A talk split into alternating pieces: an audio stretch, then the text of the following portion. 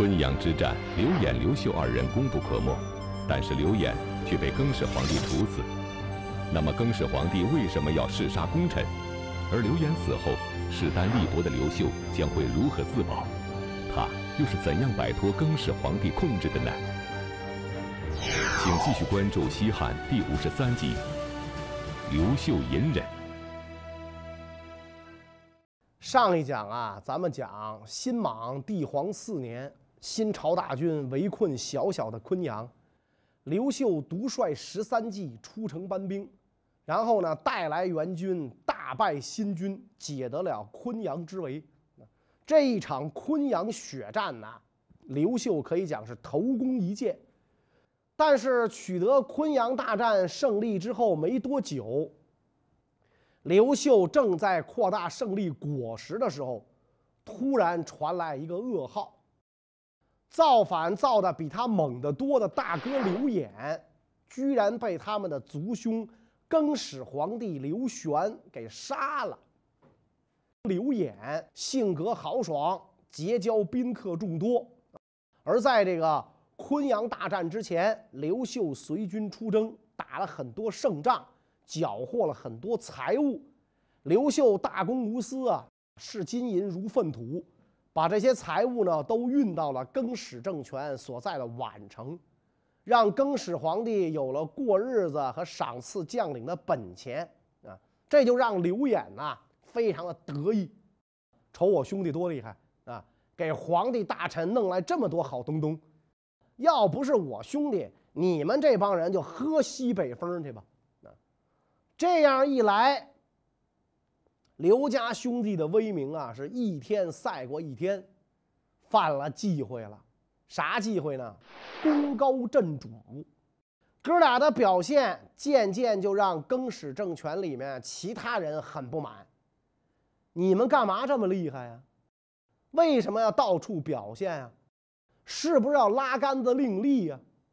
所以，其实早在昆阳大战之前。新士兵和平林军的将领就秘密建议这个刘玄啊，除掉刘家兄弟。更始皇帝也是刘家人啊，一笔写不出俩刘字来，都是高祖子孙，三四辈之前同一个祖宗。但是在这个权力面前，亲情之类的东西都是瞎扯。更始皇帝渐渐对刘演、刘秀。也是嫉妒、惧怕、仇视起来，羡慕、嫉妒、恨呗，也是这样。那么刘秀、刘演呢，对这个更始皇帝的变化呀，也是看在眼中。有一次，刘秀从军中赶往宛城，就跟这个大哥刘演讲，说：“看现在这情况啊，这更始帝呀，打算跟咱哥俩过不去。我看他弄不好啊，要找咱哥俩的麻烦。”刘演说了：“谁说不是呢？刘玄这个人一向就是如此，一生下来就啥都不会干，还对别人不服气。要不是他以前啊，他算嫡侄儿，我早就揍他了。现在让我给他当臣子，他还不满意，什么东西？”刘秀兄弟虽然知道这个皇上对他们可能会有动作。但是觉得自己哥俩一个在朝，一个有兵权，更始皇帝可能会有所顾忌。没有想到的是啊，更始皇帝倍儿直接，是吧？没那么多心眼儿，是吧？不像那个真正的这个这个皇上啊，杀个人得找个借口啊，那东想想西想想，他没那么想啊，老粗一个，我是皇帝，想杀谁就杀谁。所以有一天。刘玄呢，召集大家开会谈事儿，御前会议啊，也不知道他打哪儿知道，听说刘演有把宝剑，啊，就让刘演呢拿出他的宝剑来啊，说自己呢搂搂啊。皇上的命令，刘演虽然万般不情愿，也只好解下佩剑，乖乖的奉上。一看刘演交出了兵器，更始皇帝身边的绣衣御史就呈上一块玉。暗示更始帝，这是一好机会，赶紧动手干掉刘演，啊！但是这个刘玄这个人啊，胆儿有点小，也怕在朝中众目睽睽之下杀掉自己没有罪名的族人，很不好，就没有发动，啊，当时没有没没有这个没有这么干，啊，可是这个御史的动作让很多人都看到了。刘演的舅舅樊洪当时也在朝堂上，看到之后很焦急，回来之后就跟刘演讲说：“大外甥，你看见刚才那御史给皇上呈谕了吗？”刘演说：“看到了。”说：“这是不是就是范增给项王呈谕的这个意图啊？当年鸿门宴上，范增要杀咱们高祖爷，不就拿一块玉珏暗示项王吗？是不是就这意思？”更始皇帝虽然意图杀死刘演，但却迟迟没有下手。然而，此时刘演一个患难兄弟的出现，却将他迅速推向了死亡的深渊。那么，这个人是谁？他为什么要置刘演于死地呢？这个刘秀兄弟啊，在起兵的时候跟南阳李治感情很好，但是李治这个人呢，不是啥正人君子。后来看刘玄当上了皇上，就投奔了刘玄了。当初是李治跟自己的堂哥李通忽悠了刘秀造反嘛？那现在一看刘玄腰粗，就去搂刘玄的腰去了。那刘演觉得呢，大家都侍奉一个皇上，都是一家人啊，对这个李治啊就没什么戒心。刘秀就提醒兄长说：“这李治咱可不能再信任了。”这小子龙胜帮龙，虎胜帮虎，墙头草是顺风倒。刘演没听啊，就是你多虑了啊，兄弟你多虑了啊，这都是咱哥们儿是吧？当初一块儿换过战的，没当回事儿。刘演有一个部将叫刘季，勇冠三军。当初听说刘玄继位的时候，刘季就勃然大怒啊，说当年起兵图谋大事的那是我刘兄弟，如今这更始算个什么玩意儿？他干嘛的？后来，这个刘玄任命刘季当将军，刘季看不上更始皇帝，不肯接受任命。这一下把更始皇帝惹翻了。怎么回事？你小子，那让你当官你不当，给你脸你不兜着，你找死啊！刘玄呢，于是就跟将领们部署了数千军队，逮捕了刘季，准备诛杀。大司徒刘演一看自己的爱将要被人砍头了。啊，他肯定不答应啊，坚决反对朝廷杀刘季。于是，这个李治跟朱伟就趁机建议刘玄同时逮捕刘演啊，并且在逮捕的当天就跟刘季一起斩首啊。这就是刘秀的兄长刘演呐被杀的始末啊。这件事儿就发生在昆阳大战的前后，当时王莽还没死。这更始政权啊，没啥眼光，天下还没平定呢，搞起内讧来了，跟李自成、洪秀全啊，后来的李自成、洪秀全啊，看起来是一路货色。兄长刘演被杀后，刘秀也陷入到随时被诛的危险境地。那么，势单力薄的刘秀会怎样化解危难，保住性命呢？刘秀在这个昆阳大战之后，又收复了一些县城。听到哥哥被杀的消息，大吃了一惊啊！更始皇帝怎么这样翻脸无情，诛杀同族的手足啊？这个接下来之后，更是感觉害怕啊！下一个是不是要杀我了？我得想个辙，要不我带兵杀回去找更始帝算账，给哥哥报仇。转念一想，不行。啊，我现在的兵啊不算多，啊，而且也不是我自己一个人能说了算的，干脆先服软吧。啊，留得青山在，不怕没柴烧。君子报仇，十年不晚。所以刘秀急忙赶到宛城，干嘛呢？不是来跟刘玄玩命的，而是来谢罪。啊，到了刘玄面前，恭恭敬敬施礼下拜，微臣罪该万死。我大哥犯了死罪，我作为他的弟弟，我觉得我自己也有罪，特来向陛下请罪。刘玄一看，我把人家大哥杀了，人家还来请罪，是吧？这个刘玄很吃惊啊！呀，是吧？这个人咋回事啊？特殊材料制成的，我把他大哥都杀了，他也不和我理论，而且呢还请罪自责。难道刘演不是他亲大哥？那他们不是一个娘生的？刘秀到了宛城，刘演的一些个同事部将都向刘秀表示哀悼，有的人甚至掏心窝子的讲啊：“你大哥死的冤，都是这谁谁谁呀给害的啊！”刘秀是一句心里话也不说，甭管别人说什么，他只说自己的罪过，是我们兄弟啊做的不好，皇上这么做是英明的。是为了稳定大局，是为了顾全全局，也是为了帮我改正错误啊！对于自己在昆阳立下的战功，刘秀是只字不提啊。这个时候啊，战功已经不再是战功了，而是祸端啊。按理说，大哥死了，刘秀应该扶丧素食，穿白挂孝是吧？吃素都没干。该怎么吃饭怎么吃饭，该怎么说笑怎么说笑，是吧？这个吃嘛嘛香，跟没事儿一样啊。其实呢，刘秀对那些个跟自己说掏心窝子的话的人，也留着一手，因为他搞不清楚这些人是真心悼念自己的大哥，同情自己的处境，还是奉了更始帝之命来试探自己。啊所以史书上对这一段啊有这样的记载：自伯生之败，光武不敢显其悲戚，每独居，则不欲酒肉，枕席有涕泣处，只有在背着人的时候，才不这个喝酒吃肉，一个人躺在床上才敢哭泣。内心的痛苦啊，只能在夜里一个人独处的时候显露出来。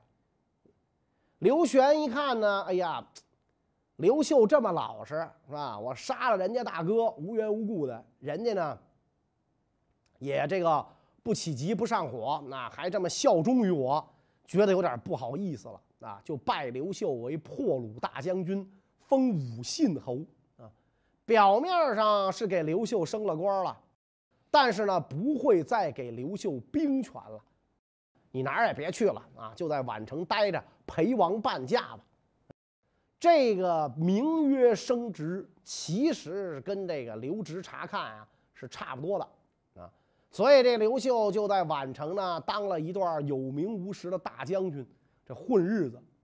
不过这段时间不是没有收获呀，他终于迎娶了自己日思夜想的新野豪门千金殷丽华小姐。在这之后的事儿呢，大家也都知道了。咱们前面讲过，王莽被杀，洛阳等大城市就落到了更始政权的手里。洛阳在当时是全国第二大城市，虽然不如首都长安，但是比这个宛城啊要繁华多了啊。对于这个更始帝刘玄来说，宛城太小了，做一个临时首都蜗居一下可以。现在发展势头不错，有了更大的地盘。皇上不能老蜗居啊，要迁都到洛阳去。迁都之前呢，刘玄要派人呢，把洛阳的宫殿官府修缮一下，得有了新房子嘛，你搬家之前得装修啊，啊，你得找人装修啊。谁去盯着装修队呢？刘秀有了用武之地。这个活儿不是带兵打仗，刘秀去干这件事儿，对刘玄来说呢，也没什么威胁。于是，这个刘秀呢就被封为行司隶校尉。司隶校尉啊，就相当于这个首都的市长。但是刘秀是行司隶校尉，是暂时主持司隶校尉的工作，相当于北京市代市长。看起来呢，这个刘玄对刘秀还是有点不放心，给你个代理职务，你先干着。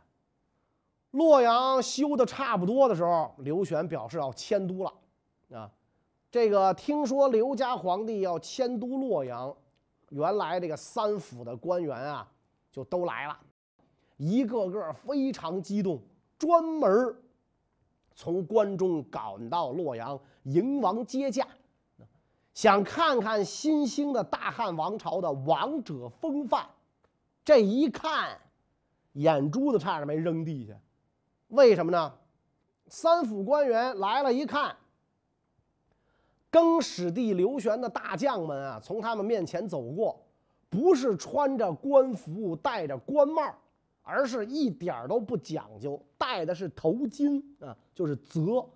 头巾都是无官无品、地位卑贱的人才戴的，那当官的都得戴官嘛。而且有的人还穿着女人的衣服，有的人呢露着整条胳膊，还有人露着半条腿。因为农民军出身的更始政权啊，这帮将领就这水平，大家都泥腿子草根出身，对规矩一点都不懂。三府官员一看，哎呦！难道这就是复兴的大汉王朝的重臣啊？全这打扮，是吧？这这这太非主流了，这真雷人！大汉王朝就这德行啊！所以大家不是狂笑，就是转头走人。盼星星盼月亮盼回来，这帮人太让人伤心失望了。等看到私立校尉的下属官员，三府官员父老高兴的不能自制啊！啊，年纪大的官员就流泪，想不到今天重新见到了汉家威仪。司隶校尉刘秀的部下，真的都是汉朝官员的那个仪容仪表啊！从此之后，有见识的人都归心于刘秀。大家伙儿从刘秀身上看到了大汉王朝的风采。刘秀表面上虽然隐忍臣服于刘玄，但在暗中却时刻不忘结交人才，以为己用。云台二十八将之一的冯异就是其中的一位。但是刘冯二人原是对战沙场的敌人，那么刘秀究竟是如何将其化敌为友，收为己用的呢？刘秀在宛城闲待着的那段时间，结识了一个人，叫冯异。冯异精通《春秋左氏传》和《孙子兵法》，是颍春郡的一个小吏，监管着五个县。听说刘秀带兵来打阜城，就赶紧到阜城来指导工作，教给这阜城将士守御之法。有他的指导，阜城啊，防守的很好啊。刘秀怎么打也打不下来，就退守到阜城附近。刚巧，冯异一看刘秀暂停进攻，就从城里边出来去别的县视察，结果运气不够好，点儿背，道路上呢被汉军捉了。冯异的堂兄还有几个老乡呢，都在汉军里边，啊，就跟这个刘秀讲，说冯异可是个人才，不可多得，那千万不要伤害他。刘秀立刻召见冯异，想让冯异跟着自个儿干。冯异就跟刘秀说了：“我一个人跟你干呀，也给你帮不了多少忙。现在我父母还在阜城，如果你放了我，我愿意送给你一份大礼。我监管的五个县全部开城投降。”刘秀不加思索就把冯异给放了，用人不疑，疑人不用。刘秀刚放了冯异，大哥刘演被更始帝杀了。于是呢，刘秀从阜城赶到宛城，去向这个刘玄呐表忠心。然后更始皇帝刘玄就派了别的将领来打这个阜城。冯异不但没有开城献降，还坚守城池。刘玄一连换了十几个将领，都打不下来这个阜城。后来，刘秀被刘玄派去洛阳的时候，要经过阜城，冯异带着一帮人奉牛酒相迎，单食胡浆以迎王师，迎接刘秀入城。这五个县啊就投降了。冯异不但自己跟着刘秀干，还给刘秀呢推荐了很很多的人才啊，好几个名士。这些人呢就都成了刘秀的得力助手啊。等到刘玄迁都洛阳，刘秀依然在刘玄眼皮子底下装孙子，生怕自己这位族兄大老板啊对自己不满意，搞不好哪天自个儿就跟大哥见面去了啊！在这个时候，手下人就给他建议：“咱得赶紧找机会离开洛阳，独立发展。”啊！刘秀说：“你当我不想啊？王八蛋想跟这地儿待着，但是皇上他对我不放心呢，他怎么可能让我离开洛阳，摆脱他的控制？怎么可能让我脱离他的手掌心啊？啊！刘演死后，刘秀虽然保住了性命，并且升任高官，但是却失去了更始皇帝对他的信任。然而，一件事情的发生，却让更始皇帝彻底放下顾虑，放心的让刘秀离开了洛阳。这究竟是怎么回事呢？汉军推翻了新莽之后，刘玄是汉史名义上的唯一的皇帝，要在全国各地啊建立政权，所以呢，他就派人到各个地方去招抚啊，让这个新莽的地方官们啊，这个归降这个汉朝啊。招抚的原则是什么呢？先降者复爵位。你过去跟着王莽干，是什么官什么爵，只要你愿意为大汉效力，原则上说，你的官爵都不变，你可以继续干啊。所以刘玄就派了一个这个使者呀，到了上古郡啊，就是今天这个河北张家口那一带啊，去这个招降这个上古。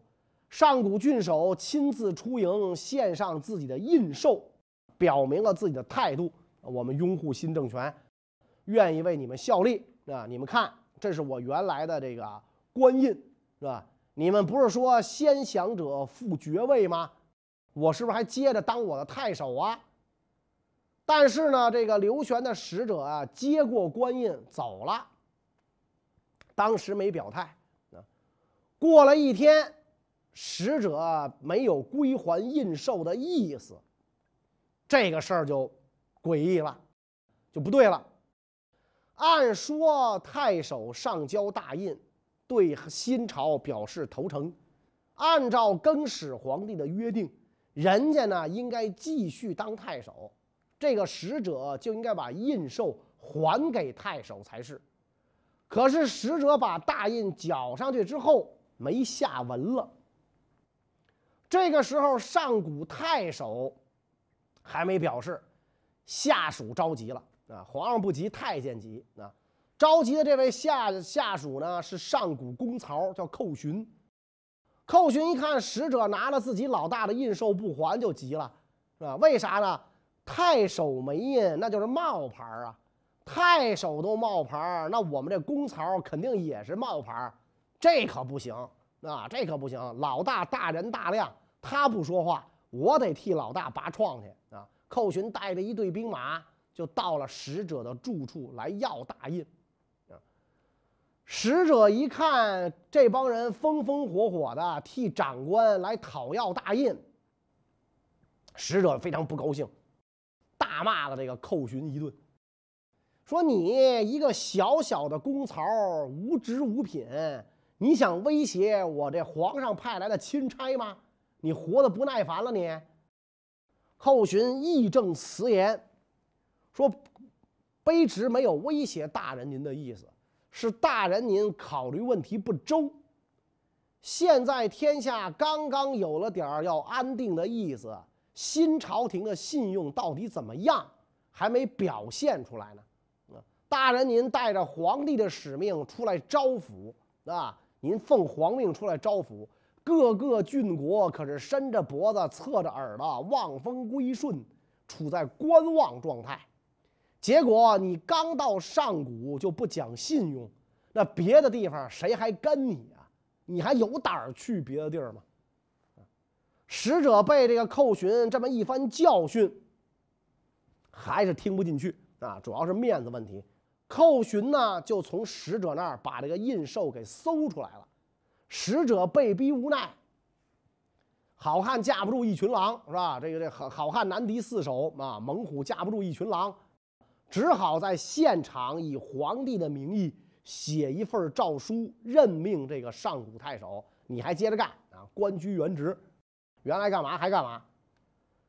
这事儿虽然当时没闹什么乱子，但是传出去，地方豪杰们啊。对更始政权的信誉就产生了怀疑，招抚工作就进展的很慢。等于说这个新莽政权是被推翻了啊，有了汉家的皇帝，但地方上啊还是乱哄哄，有新朝官员占据的地儿，有地方豪强占据的地儿，也有起义农民占据的地儿，很多人都不搭理这个更始皇帝啊，不不尿这小子。啊特别是河北啊，这个很多人就这个不奉这个更始。政权的正朔，这样一来啊，这个刘玄就感觉到啊，这个派什么样的使者去招抚很重要。原来那个使者不行，得派个新使者，懂政策的，原则性强的啊，又能灵活处理的去啊。但是让谁去呢？谁能担当这个重任呢？这个时候，大司徒刘赐。就提议让刘秀去河北招抚地方，啊，刘赐是刘玄的堂兄，算起来呢也是刘秀的族人，啊，他觉得这个刘秀这小兄弟读过书，有文化，也有能力，能办事儿，啊，识文断字儿，而且呢和河北的那些个刘氏子弟啊比较容易沟通，啊，况且呢这个刘秀又跟农民军合作过，啊，知道怎么跟这个。河北的那些个农民军呢，沟通得派这么个人去。但是呢，绿林军出身的那些个将领们啊，都非常反对。特别是当时主张杀刘演的那几位啊，朱伟啊，是吧？啊，李李治啊，这些人反对。他们害怕让刘秀去河北，就是放虎归山，搞不好啊，控制不住。刘秀是当然很想去河北做一番事情啊，但是绿林军现在的势力啊，在更始政权中很大，他们不同意，自己也没辙。正在此时，冯异给刘秀出了一条锦囊妙计，啥呢？冯异发现目前的大臣当中啊，除了绿林军和刘氏宗亲之外，还有一股势力在刘玄面前很得势啊，就是刘玄政权的这个左丞相啊，还有他儿子啊，父子就父子俩都姓曹，所以这个冯异呢就劝刘秀一定要巴结上这爷俩。刘秀听了冯异的建议，就对这曹家爷俩呀厚结纳之啊，行贿啊，厚结纳之，通过这个丞相的儿子。对他爷儿俩进行潜规则啊，正是冯异的这个建议发挥了关键的作用。刘玄本来摇摆不定，后来听了曹氏父子的建议，就让刘秀啊去河北了啊。就这样，刘秀算是离开了虎狼窝，离开了更始政权所在的首都洛阳，离开了他背后无数双盯着他的眼睛。北上河北前去招抚，那么离开更始朝廷的刘秀，能否在河北开辟自己的一番天地呢？关于这个问题呢，我们下一集再讲。谢谢大家。